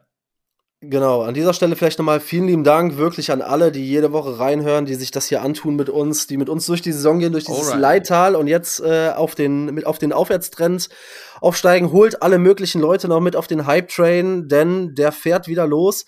Ähm, folgt uns allen auf den Socials, ne? Instagram, Twitter, wo auch immer. Abonniert die Podcasts und hört gerne weiter rein, empfehlt uns weiter, das pusht uns, das hilft uns auf jeden Fall. Ähm, aber auch die, die ganze Kommunikation auf den sozialen Medien ähm, finden wir richtig gut. Danke an euch da draußen, dass ihr da mitmacht. Props an euch. Ähm, ich bekomme da oder wir bekommen da auch regelmäßig Zuschriften, äh, sind da äh, im Hin und Her mit euch und ähm, feiern wir total. Bleibt gerne dran. Wir hoffen natürlich weiter wachsen zu können ähm, und für euch da auch wieder wöchentlich jede Woche da ein bisschen Input geben zu können. Und bleibt auf jeden Fall dran. Bis gleich. So, schön, dass ihr dran geblieben seid. Und jetzt, wie gewohnt, gucken wir uns das ausstehende Matchup gegen die Cleveland Browns an. Ja, die 8-5 Browns gegen die 5-8 Bears. Und diese Woche länger nicht gehört. A good friend of the show. Derjenige, der mit meinen Launen immer wieder zu tun hat. Mein Ruhepol aus der Schweiz. Rocky, schön, dass du da bist, schön, dass du Zeit gefunden hast. Wie geht's dir? Ja, schönen guten Abend. Ja, da hast du mich aber sehr, sehr schön vorgestellt. Und äh, mir geht es, mir geht es, mir geht es sehr gut. Ich meine, die meisten kennen mich ja mittlerweile. Es ist ja nicht das erste Mal, dass wir zusammen aufnehmen und äh, wird auch nicht das letzte Mal sein. Äh, wie gesagt, mir geht's gut. Ich habe dir vorhin schon gesagt, ich weiß gar nicht, was mit dem Montag anfangen, weil Victory Monday ist doch ein bisschen ungewohnt. Wir hatten diese in dieser Season mehr Victory Fridays und äh, sonst was, was weiß ich, aber jetzt Victory Monday. Es fühlt sich doch doch gut an und man könnte sich fast schon dran gewöhnen. Ja, wir haben ja gerade im Off schon mal kurz drüber gesprochen. Normalerweise ist das mit uns beiden ja immer in so einer wöchentlichen Therapiestunde ausgeartet.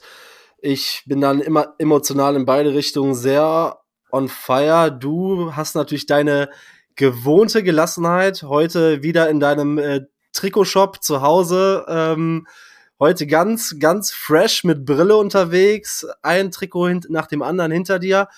Aber bevor wir auf das kommende Spiel kommen, äh, sag doch mal eben deine Einschätzung. Die Hörer haben es gerade schon gehört.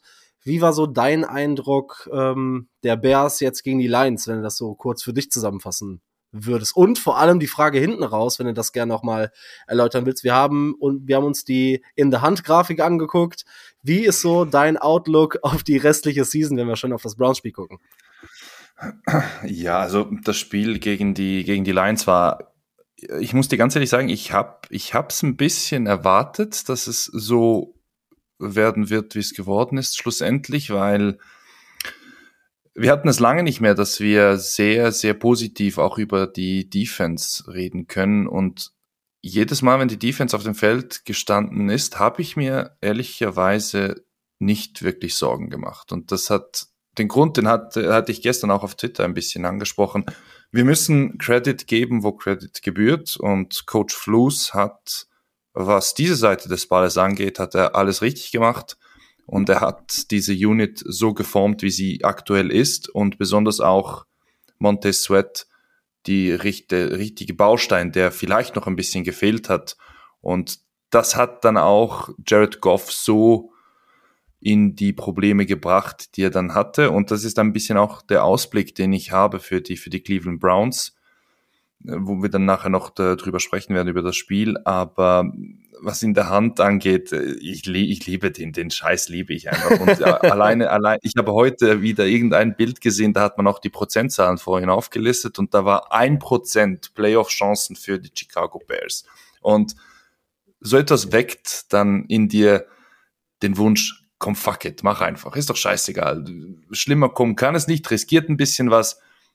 Und wir haben es in der Off-Season haben wir es angesprochen, dass dieser Stretch, den wir hatten jetzt mit den Lions, mit den Vikings, dass das so der schwierigste Stretch sein könnte in dieser Season, besonders mit der Bye Week dazwischen. Und äh, ich glaube, wir waren beide, waren wir nicht ganz so euphorisch, beziehungsweise hatten nicht wirklich große Hoffnungen aber wir müssen sagen, es ist eigentlich ganz gut rausgekommen bisher und es macht doch Spaß und wir wissen, NFL ist eine Week-to-Week-Liga und äh, dementsprechend freuen wir uns für diese Woche und ich glaube, darum ist auch dieser Hype ein bisschen, bisschen größer und wir dürfen, wir dürfen uns auch freuen, weil grundsätzlich haben wir ja nicht immer so viel zu lachen als Fans der, als Fans der Chicago Bears. Ja, ist ja, ist ja fast schon, um es in den Worten von Gail Sayers zu sagen, just give me 18 inches of daylight. That's all I need, ne? So geht's uns Bears-Fans ja auch ein bisschen, so einen kleinen Funken Hoffnung, mhm. den wir lange nicht haben durften, weil selbst in den Jahren, wo es ein bisschen erfolgreicher sportlich war, zumindest record-wise, hatten wir jetzt nicht das Gefühl, dass sich was entwickelt. Wenn wir dann direkt mal auf kommendes Wochenende schauen.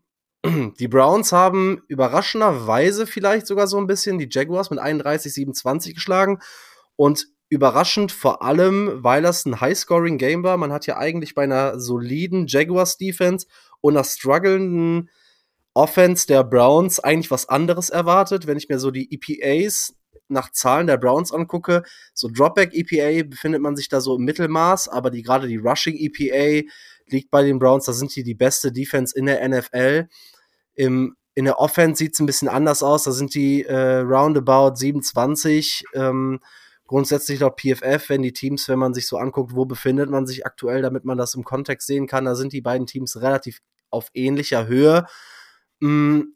Was erwartest du für ein Spiel gegen die Browns grundsätzlich? Erwartest du wieder wie das Spiel gegen die Jaguars jetzt, dass da viele Punkte fallen? Erwartest du ein zähes Spiel? Ähm, was erwartest du grundsätzlich? Was kommt auf die Bears zu? Ich glaube, das Spiel gegen die Jaguars hat ein bisschen so die Tendenzen, den Trend in dieser Season von der Jaguars äh, Passing-Defensive ein bisschen bestätigt, weil es sind genau diese Plays sind passiert, die viele Experten auch immer wieder kritisiert haben, dass äh, sich die die Receiver viel zu einfach freilaufen können. Und die Jaguars sind ja auch, was das angeht, wenn man sich die Overall Ratings ansieht, der Defensiven ist ihre Rushing-Defensive um einiges besser als die Passing-Defensive. Und ich war doch überrascht, dass Joe Flacco das so ausnutzen konnte, wie er das ausgenutzt hat. Aber ich glaube auch, Joe Flacco ist, nachdem er nicht von den New York äh, Jets zurückgeholt worden ist, ein bisschen pissig und nutzt jetzt wirklich alle Möglichkeiten, die er noch hat. Ich meine, der Mann ist 38 Jahre und so wie er sich jetzt präsentiert, ist er noch nicht dann mit der Liga. Und es hat mir doch, es hat mir doch Spaß gemacht, äh, mir das Spiel nochmal anzuschauen mit, äh, mit den Browns und besonders wie sich da genau diese Shifts auch ergeben haben in der, in der Offensive. Und ich glaube aber nicht, dass es wieder so ein High-Scoring-Game sein wird. Ich glaube eher, man wird sich ein bisschen mehr auf die, auf eine Def Defensivschlacht einstellen, weil so viel Hype wir jetzt auch um Justin Fields haben, er muss dennoch beweisen, dass er gegen eine Elite-Defensive bestehen kann. Weil sind wir ehrlich, die, die Jaguars, äh, die, die, die Lions, ja, okay, man, es ist ein gutes Team, sie sind die Nummer eins in der, in der NFC North, aber wirklich eine Elite-Defensive war das nicht. Und wir dürfen nicht vergessen, 2021 war das letzte Duell. Da kommen vielleicht ein paar äh, Flashbacks zurück für Justin Fields. Da wurde er neunmal, glaube ich, wurde er da gesackt und Miles Garrett hat ihn da ein paar Mal richt, äh, umgestoßen. Und das dürfen wir definitiv nicht unterschätzen, weil, wie du gesagt hast, die Browns haben auch mit den Metrics eine Elite Defensive und vielleicht sogar die beste der NFL.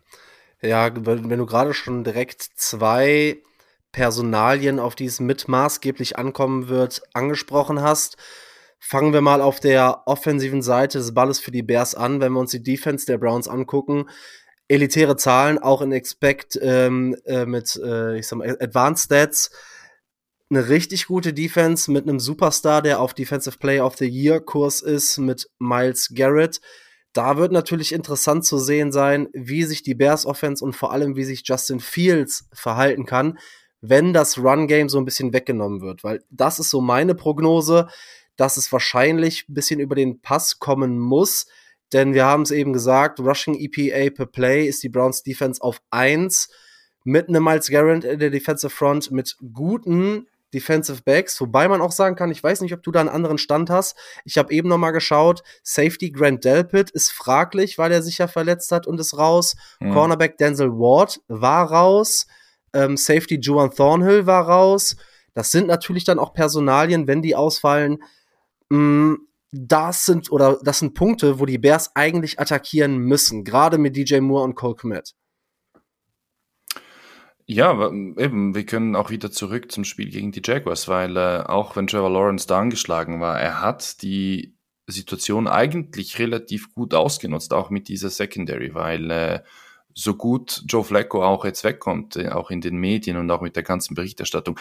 Trevor Lawrence war nicht schlecht gegen, gegen die Browns und das besonders wegen dem, wegen dem Passspiel. Und das hat sich bei den Browns auch in dieser Season immer wieder ein bisschen wie soll ich sagen, das hat sich, das hat sich doch, doch gezeigt. Sie profitieren natürlich von, von ihren, von ihrem, von ihrem Druck, den die, den sie upfront generieren können. Und so wurden ihre Cornerbacks und auch die Safeties wurden nicht allzu oft attackiert weil die gegnerischen Quarterbacks einfach nicht die nötige Zeit hatten, weil ich glaube auch im Pressure Rate sind die sind die die Browns, das sind sind mindestens in den Top in den Top 5 und das ist ein Grund, weshalb das immer ein bisschen auf die Seite geschoben wurde, auch weil Total Offense sind die Browns. Natürlich auch in allen Rankings sind sie auf Platz eins. Und das ist ein bisschen etwas, das kaschiert wurde. Und deshalb ist das vielleicht ein bisschen ein Matchup, auf das wir uns fokussieren können aus Bears Sicht, weil die Connection zwischen Justin Fields und DJ Moore wird, glaube ich, sehr, sehr wichtig sein, besonders für diese Big Plays, wenn dann DJ Moore auch wieder die, die Räume findet, wie er es jetzt gegen die Jaguars gebracht hat. Ich meine, das war ein perfektes Beispiel bei dem Free Play, als er dann der Touchdown war. Das gegen war genau Lions. dieser Instinkt, gegen die Lions, genau, das war genau dieser, dieses Instinct Play, was wir sehen wollten von Justin Fields und äh, DJ Moore und ich glaube, das wird, wird wohl die, die beste Möglichkeit werden und vielleicht auch mit Cole Komet, mit seinem Big Body gegen, gegen diese Defensive Backs. Das wird halt auch gerade, wo du Komet ansprichst, ein interessantes Matchup gegen Linebacker Wusu Karamawa, der auch eine wirklich gute Saison spielt. Ich habe nochmal geguckt, Defensive Tackle Jordan Elliott bei den Browns auch angeschlagen. Ich weiß jetzt nicht genau, weil wir noch relativ früh in der Woche sind, wer hinten raus spielen wird. Hast du, und da habe ich so ein bisschen Sorge, die Hoffnung, weil kontextmäßig ist es ja so, dass Überfluss äh, dass das Getzi, auch wenn er seine Momente hat, er ist ja so ein bisschen auch jetzt mittlerweile zu so einem Rollercoaster-OC geworden, der gute Momente hat, aber auch ganz viel blind wieder coacht, habe ich immer das Gefühl. Und du hast natürlich mit einem ganz krassen Fokus in der Browns Defense mit Miles Garrett so ein Dreh- und Angelpunkt, den man sagt, okay, den musst du zurecht schemen, den musst du aus dem Spiel nehmen, damit du ein erfolgreiches Spiel hast, um nicht, wie das von dir bereits angesprochene Spiel, damals mit den 8-6 und ich glaube, drei oder vier davon kamen von Miles Garrett. Ähm, hast du da große Hoffnung, dass man für oder besser gesagt gegen Miles Garrett schemt und ihn da nicht auf einer Insel gegen unsere Tackle lässt und ihn da auf jeden Fall mindestens ein Running Back, wenn nicht sogar ein Tight End oder noch ein Guard zur Seite stellt? Also ich kann mir sehr gut vorstellen, dass äh, Luke Getzi da bewusst auch äh, einige Anpassungen nehmen wird, weil sind wir ehrlich, wenn du einen Miles Garrett im gegnerischen Team hast, dann konzentrierst du dich primär auf so einen Spieler. Das sehen wir auch immer wieder, wenn auch die Steelers spielen und DJ Watt auf dem Feld steht. Da passen sich die Offensiven entsprechend an, weil egal wie gut das deine O-Line ist, wenn du einem Miles Garrett auch nur einen Millimeter Platz gibst, dann hat er den O-Liner geschlagen, weil es gibt sehr, sehr wenige O-Liner, die es mit ihm aufnehmen können, alleine auch schon wegen der Statur und wegen der, der Kraft, die er da hat. Und ich denke schon, dass da Luke etwas macht. Ich, ich kann mir gut vorstellen, dass wir vermehrt Mercedes Lewis sehen werden als äh, zusätzlichen Blocker. Und äh, wenn EQ spielen wird, dann er dann auch. Ich möchte dann aber nicht, dass wir, wir haben das auch schon von Getzi gesehen, dass dann ein äh, Darnell Mooney anfängt, blocken zu müssen, weil ja, das ist, das ist ja auch eine Sache, die wir, die wir jetzt vermehrt auch ein bisschen beobachtet haben, dass er geblockt hat und dann, wenn es darauf ankommt, dass er die Pässe fangen muss, dann ist die Connection mit Justin Fields nicht so da. Und ich glaube schon, dass Luke Getzi da einen äh, Gameplan ein bisschen ausarbeiten wird, obwohl ich natürlich hoffe, dass Luke Getzi bisschen weniger Entscheidungskraft haben darf mit dieser Offensive. Aber das ist ein, ein anderes Thema und damit, mit dem könnten wir wahrscheinlich auch eine Stunde Stunde füllen. ja, du, dein Wort in Gottes Ohr. Mein Problem ist nämlich, dass wir das in der Vergangenheit noch nicht so häufig gesehen haben. Wir haben gesehen, dass kleine Spieler, wie man es dann so schön sagt, wie Running Backs beispielsweise, auch 1 zu 1 gegen Defensive Ends gesetzt wurden. Wir haben es gerade im ersten Spiel besonders gegen die Vikings gesehen, dass ein Dante Foreman einen Daniel Hunter blocken muss. Wenn wir was Vergleichbares sehen gegen die Browns, dann wird das ein ganz, ganz langer Tag für Justin Fields, glaube ich. Und äh, dann, weiß ich nicht, dann wird es schmerzhaft und dann wird es böse. Also dein Ansatz, den sehe ich komplett. Aber ich habe da nicht diese riesengroße, ja, dieses riesengroße Vertrauen in Getzi, dass er diese Stellen erkennt und dass er uns auch Matchups zurecht schemen kann. Weil, wie gesagt, der Rest der Defensive Line ist gut bis solide, aber da sind jetzt keine outstanding Spieler bei den Browns drin. Hm, glaubst du, dass wir über den Run kommen können? Glaubst du, dass wir vergleichbar viel designtes Quarterback-Run sehen? Oder werden wir vermehrt auf den Pass gehen müssen, wahrscheinlich auch? Ja, wie, wie ich auch schon vorhin gesagt habe, ich glaube, es wird vermehrt auf den Pass ankommen müssen, weil äh, was das Run-Game, da bin ich ehrlich, ehrlich, ehrlicherweise auch ein bisschen enttäuscht, was das letzte Spiel angeht, gegen die Lions, was das Laufspiel angeht.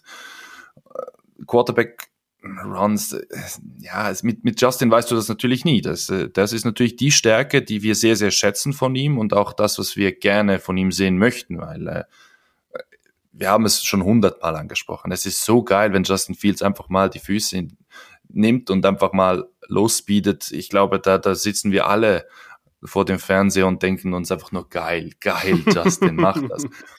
Aber das, das spielt dann auch wieder die Sache mit, die wir jetzt auch gegen die Lions wieder gesehen haben. Er hat den Ball relativ lange gehalten und auch nicht ist auch nicht immer sofort los, losgegangen, als er die Möglichkeit gesehen hat. Natürlich beim Touchdown war das so und ich glaube nicht, dass er die Möglichkeit haben wird, diese Designed Runs gegen besonders diese Defensive Front der Browns anzuwenden, weil wir dürfen auch nicht vergessen, ein Darius Smith ist ein extrem guter Rush und bringt extrem viel Druck drauf. Und wenn man mit Miles Garrett beschäftigt ist, könnte es auch sehr gut sein, dass man ihn beispielsweise ein bisschen vernachlässigt und das wird dann interessant, interessant zu sehen sein, wie sich die Jungen in der O-Line gegen die behaupten werden. Ich gehe, ich gehe davon aus, dass man es über den Pass versuchen muss und auch über den Pass äh, mehr Erfolg haben wird. Ich meine, der große Vorteil ist natürlich, dass wenn wir eine Stärke in der Bears Offensive Line festmachen wollen, sind es über die Saison ja dann doch die beiden Tackle. Natürlich Tevin Jenkins in der Mitte, aber grundsätzlich, äh, Nate Davis hatte jetzt auch wieder kein wirklich gutes Spiel gegen die Lions.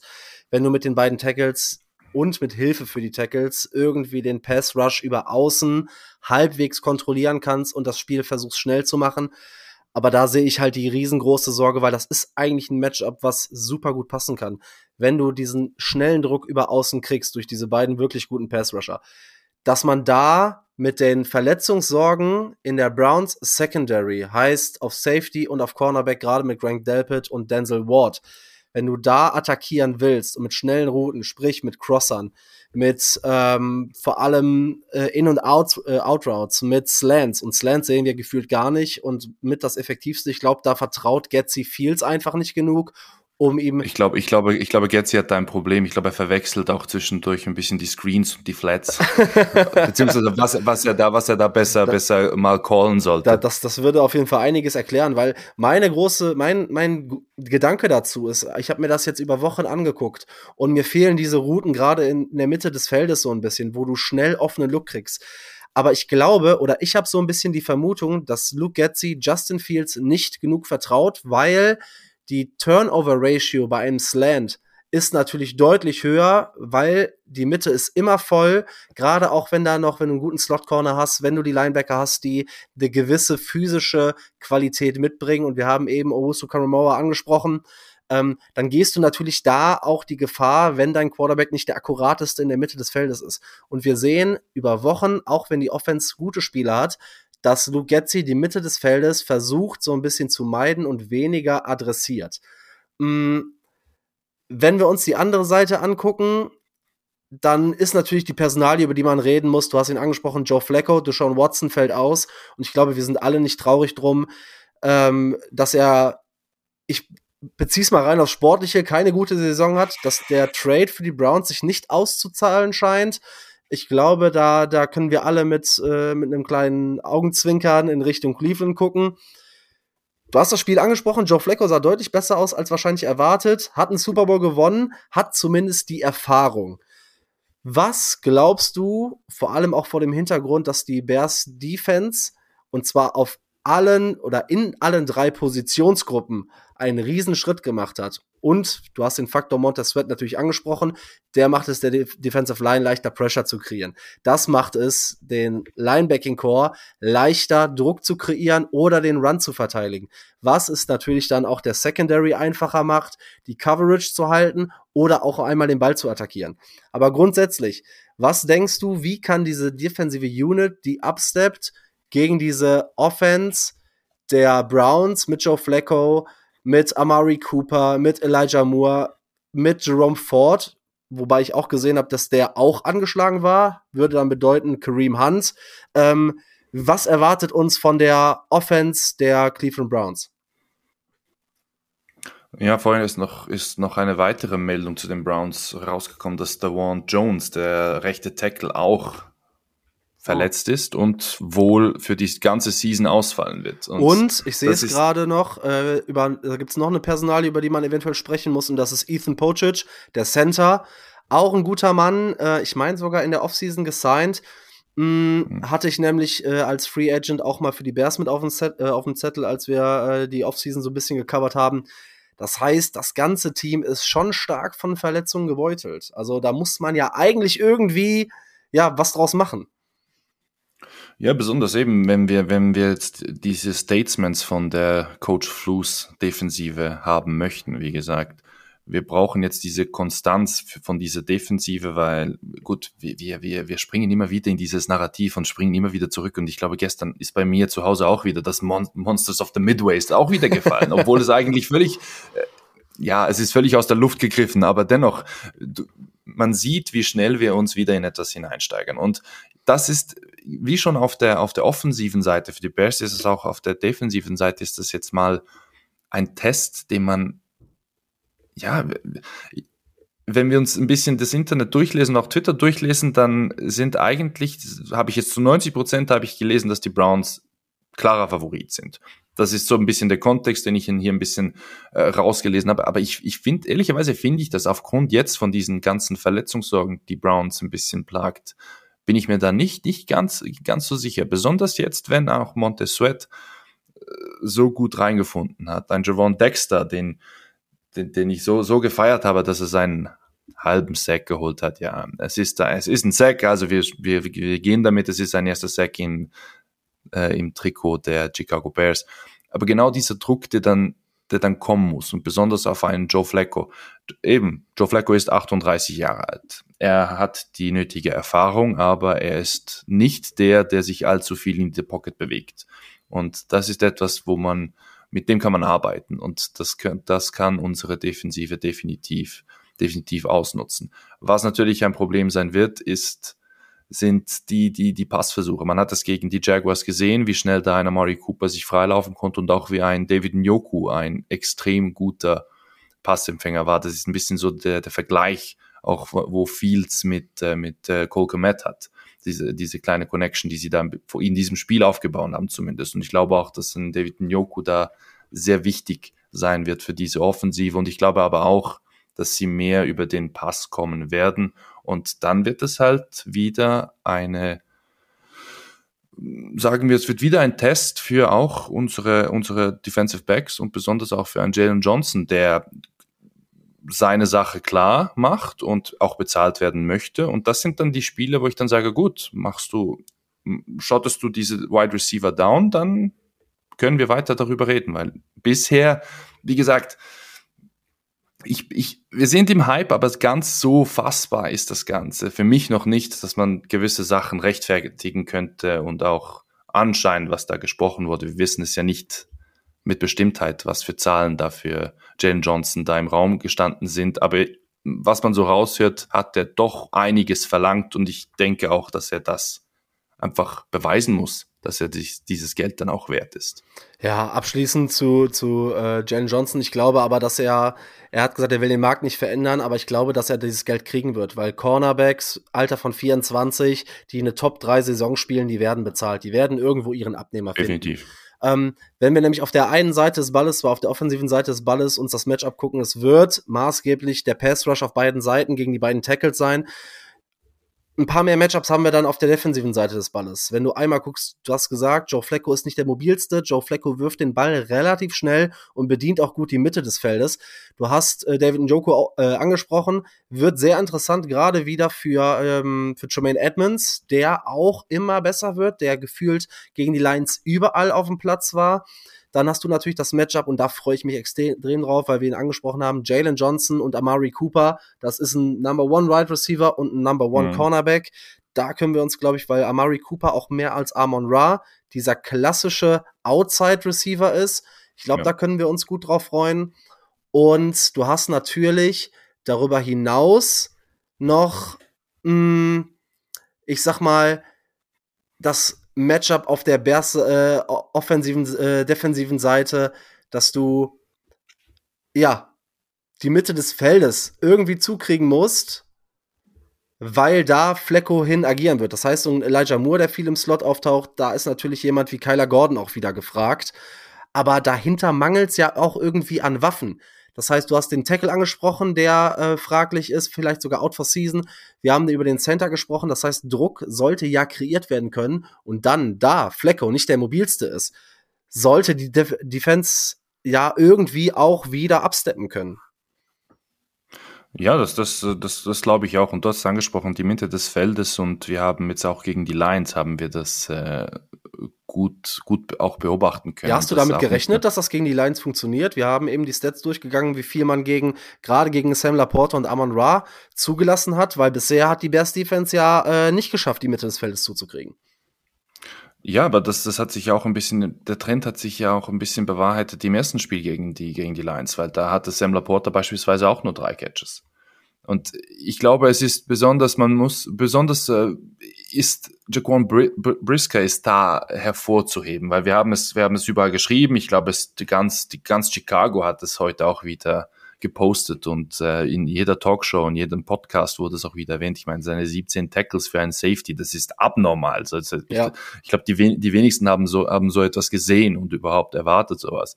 Und sogar, sogar Flus hat mal einen lustigen Witz gebracht. Ich musste auch lachen, als er das in der Pressekonferenz gebracht hat mit seinen, that's my, my uh, high school stats. aber wie du es ansprichst, man hatte große Probleme in, in, in der Mitte, aber ich glaube auch, dass jetzt besonders weil Jermaine Edmonds sich besser reinfindet und sich auch steigert und ich glaube, man darf nicht unterschätzen, der Typ ist auch erst 25, glaube ich, ist auch ein sehr, sehr, sehr junger Linebacker und hat jetzt doch nicht wenig Geld bekommen für, für diese Position und musste sich da ein bisschen auch ein bisschen akklimatisieren. Und ich glaube, das kommt jetzt langsam wieder in den Groove und ich, man sieht es auch bei den, im All-22-Tape sieht man es auch gut, wie er da ein bisschen die, die Defensive auch leitet in der Mitte. Und davon profitieren natürlich auch die Jedwards und auch ein äh, Jack Sanborn. Und das ist etwas, was wir wieder Coach Fluss, wir müssen es ihm anerkennen, ich ziehe meinen imaginären Hut vor ihm, was er damit, ja, was er damit dieser Defensive macht.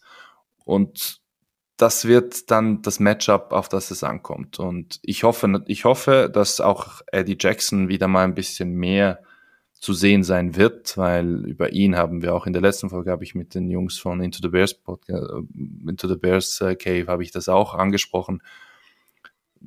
Er wäre auch extrem wichtig und ich glaube, er wäre für dieses Matchup jetzt auch gegen die Browns wäre ein sehr sehr wichtige eine sehr wichtige Personalie, die da durchaus für durchaus Impact äh, sorgen könnte.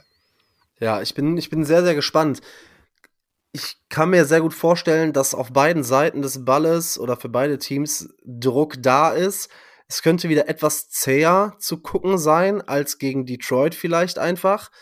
Und was glaubst du denn, was grundsätzlich, wenn man jetzt mal die Teams zusammenfasst, was muss für Chicago passieren, was muss gut laufen, was muss übertragen werden aus den letzten Wochen, damit Chicago den nächsten Sieg holt und weiter in der Hand relevant bleibt. We gotta execute, right? ja, sorry, der, der, muss, sorry, der musste sein. Nee, ich glaube, ich glaube, es wird, es wird darauf hinauslaufen, dass die Offensive von den Bears wirklich sehr viel zu tun haben wird. Und das Wichtigste wird sein, dass sich der Trend fortsetzt, dass Justin Fields keine Turnover kreiert besonders was Fumbles angeht, was Interceptions angeht, weil äh, es sind jetzt drei Spiele ohne äh, Interceptions für Justin Fields. Und das wird wichtig sein, weil man kann es sich gegen die Browns, kann man es sich nicht erlauben, sollten die, sollte die Bears Defensive Turnovers kreieren und dass man da wieder von vier Turnovers nur drei Punkte holt. Das wird gegen die Browns nicht funktionieren. Und ich glaube, das ist der wichtigste Punkt, und deshalb habe ich auch zu Beginn der Folge habe ich auch gesagt, das wird der Test für Justin Fields, um uns weiter äh, von ihm überzeugt zu sein, dass wir weiter von ihm überzeugt sind und dass wir weiter ihm die Chance geben und dass er auch weiter unser QB1 sein darf. Ich glaube, das ist jetzt der Test, wo er jetzt liefern muss und jetzt auch effektiv äh, seine Möglichkeiten ausnutzen muss, besonders jetzt gegen so eine Elite-Defensive, weil ich denke nicht, dass man allzu viele Chancen bekommen wird gegen so eine Defensive. Und dann, ja. ich mache mir, wie gesagt, auch nicht von der De bei der Defensive, auf der defensiven Seite mache ich mir nicht so große Sorgen. Ich glaube sogar, dass man das äh, Run-Game der Browns ein bisschen vernachlässigen kann, weil eben Jerome Ford wird vielleicht ausfallen. Kareem Hunt ist ein guter Back. Aber auch die Jaguars haben es gezeigt. Wenn man den, wenn man das stoppt, dann zwingt man Joe Flacco und die Jaguars hatten, was das in der Passdefensive angeht, nicht das richtige Matchup für diese Browns. Und ich glaube, dass äh, die Bears das besonders mit der gesunden Secondary durchaus einiges mehr entgegenzusetzen haben. Ja, ich habe es ähm, nach dem Spiel, äh, nach dem Sieg gegen Detroit, habe ich es getwittert und habe da Adrian Franke, die Jungs vom Red Zone Football Podcast und den Rafa von Upside mal mit in die Pflicht genommen und gesagt, äh, ich habe nur so die Augen quasi getwittert und dann äh, habe ich kurz danach mit den Jungs von, von Red Zone gesprochen und nicht zu Unrecht wurde gesagt, ja, lass Fields dann aber auch mal gegen eine gute Defense spielen. So, und das ist das genau, was du angesprochen hast. Jetzt ist es an Justin Fields. Ähm, wir sind natürlich jetzt an einem Punkt, wo wir neben dem Narrativ Entwicklung von Justin Fields und was machen wir mit der Quarterback-Situation nächstes Jahr tatsächlich auch aufs Sportliche gucken können. Das hätte ja keiner nach den ersten vier Wochen, wenn du 0-4 gehst und auf die Art und Weise, wie du Spiele verloren hast, du hast ja auf jede erdenkliche Art und Weise Spiele verloren. Da hätten wir ja uns niemals erträumen lassen, dass wir jetzt darüber reden, okay, wir wollen Spiele gewinnen, wir wollen guten Football sehen, wir wollen weiter diese Winning Culture im Lockerroom äh, etablieren. Und ähm, da hast du vollkommen recht. Da sehe ich auch ein ganz, ganz wichtigen Punkt in der Season, damit man auch zeigt, okay, wir haben eine gute Defense mit den Vikings geschlagen und gegen die Browns sieht's für mich ganz, ganz ehrlich aus. Es muss für mich kein schönes Spiel sein. Es muss für mich jetzt kein Justin Fields Elite-Spiel sein. Es muss mir gezeigt werden, dass man finishen kann. Und diese Finisher-Qualitäten sind jetzt zwei Wochen in Folge da gewesen und die muss man auch weiterhin fortführen, um zu zeigen, okay, wir sind da, weil ja, das ist halt das Thema, ne? Das war das Problem in den ersten Wochen. Und auch da gehört Kontinuität rein, die wurde gefordert, die wurde jetzt über zwei Wochen gezeigt und jetzt muss man darauf aufbauen. Abschließend, was würdest du so erwarten? Was ist deine, deine Prediction ähm, fürs Standing, fürs, für den Outcome des Spiels? Wie glaubst du, geht das Spiel aus? Ja, wir müssen auch, wir müssen auch sehen, dass die Browns definitiv noch immer sehr gute Chancen haben, auch auf die Playoffs und auch, obwohl sie diese vielen Verletzungen haben, ihre bei den Browns ist, dass die anderen Spieler dann absteppen und die Leistungen dann auch bringen, auch wenn gewisse Leute dann zwischendurch dann auch fehlen. Besonders man hat es gesehen mit der Verletzung von Nick Chubb, der die Running Attack war wirklich auch immer gefährlich in allen Spielen. Jetzt ausgenommen, ausgeklammert jetzt gegen die, gegen die Jaguars. Es wird kein einfaches Spiel, aber ich bin eigentlich ich muss sagen, vielleicht ist es immer noch der Victory Monday Mood, aber ich bin eigentlich sehr, sehr zuversichtlich, was das Ganze angeht. Und ich glaube auch, weil man hat die Bilder auch nach dem Spiel gesehen, wie einige Spieler da Coach Fluss auch umarmt haben. Und das hat, für mich sieht das, sieht das eigentlich so aus, als hätte er den Lockerroom sicher hinter sich. Und ich glaube auch, dass gewisse Spieler auch ein bisschen für ihn, für ihn spielen. Ich meine, ein Justin Jones ist auch, hat die Chancen bekommen, die er bekommen hat und er bekommt sie immer wieder und ich glaube, der ist einer davon, einer von den Spielern, der, der sehr dankbar ist. Und aus diesem Grund ist meine, mein Optimismus ist relativ groß, was das Spiel angeht. Ich vermute, dass es kein Highscoring-Game sein wird, außer es beginnt gleich zu Beginn, haben die ja einige. Ich, dann könnte es sich entwickeln, aber ich denke, dass da zwei Defensiven aufeinandertreffen, die dafür mehr Furore sorgen werden und ich glaube auch das Spieltempo und auch den Spielverlauf äh, diktieren werden. Finales Ergebnis? Das ist wie, ist wie mit den Bold Predictions. Ich tue mich, tue mich immer so schwer mit solchen Sachen. Ich, ich, ich glaube, es wird ein, ein, ein 17 zu 14. 17, 14. Doch so eng und so knapp. Ich finde es super schwierig bei den Browns, weil ich habe mir gerade mal so den Schedule von den Browns aufgemacht. Ne? Dieses Team ist unberechenbar. Man sagt, die haben eine gute Defense und eine schwache Offense, so grundsätzlich. Dann guckt man sich das an, dann schlagen die die Browns 31-27, verlieren dann gegen die Rams davor 36-19 Davor machen die nur 12 Punkte gegen die Broncos und kriegen 29, spielen 13-10 gegen die Steelers, haben ein High-Scoring-Victory gegen die Ravens mit 33-31. Irgendwie ist da für mich kein klarer Faden, wo man sagt, okay, da ist eine Schwachstelle, da ist eine Stärke. Ich gehe aber trotzdem von, auch von einem Sieg aus und natürlich tut man sich schwer. Wir wurden ja schon so oft enttäuscht nach zwei guten Wochen, ähm, dann wieder irgendwie hinten rüber zu fallen oder so. Aber ich glaube, wir haben es eben selber besprochen, irgendwie fühlt sich das mehr sustainable an. Und ich tippe in Cleveland, mh, mm, die Bears gewinnen das Spiel mit 24 zu 17. Ich bin gespannt. Äh, letzte Woche, wir waren auch alle auf den, auf den Bears gegen die Vikings. Äh, man hat ja so ein bisschen die Blueprint jetzt äh, der NFL geliefert, wie man die Vikings zu bespielen hat. Ich finde es bei den Browns deutlich schwieriger, weil die schwieriger zu fassen sind, aber ich glaube trotzdem, dass es ein enges Ding wird und wir kennen das ja, wir müssen bis zum Ende zittern. Und ich glaube, das wird's auch. Es wird eng bleiben. Der Spread liegt bei drei Punkten für die Browns. Das heißt, man vertraut dem mhm. Run der Bears noch nicht so. Ich finde es krass vor dem Hintergrund, dass halt Flecko Quarterback ist. Vielleicht wird die Line auch noch ein bisschen angepasst, aber ähm, ich, ich finde es sehr, sehr, sehr spannend. Ihr habt jetzt unsere, unsere Takes, wie es ausgeht.